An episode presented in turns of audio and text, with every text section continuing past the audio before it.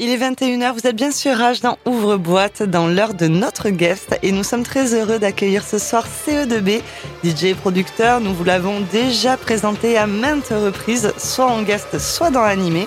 Ce soir, il est notre invité pour le lancement de la saison, mais il intègre également l'équipe d'Ouvre-boîte et sera avec nous de 20h à 21h une fois par mois. Nous vous avons promis une surprise pour cette nouvelle saison. Raigo a amené ses platines et le mix que vous allez entendre est enregistré en direct du studio.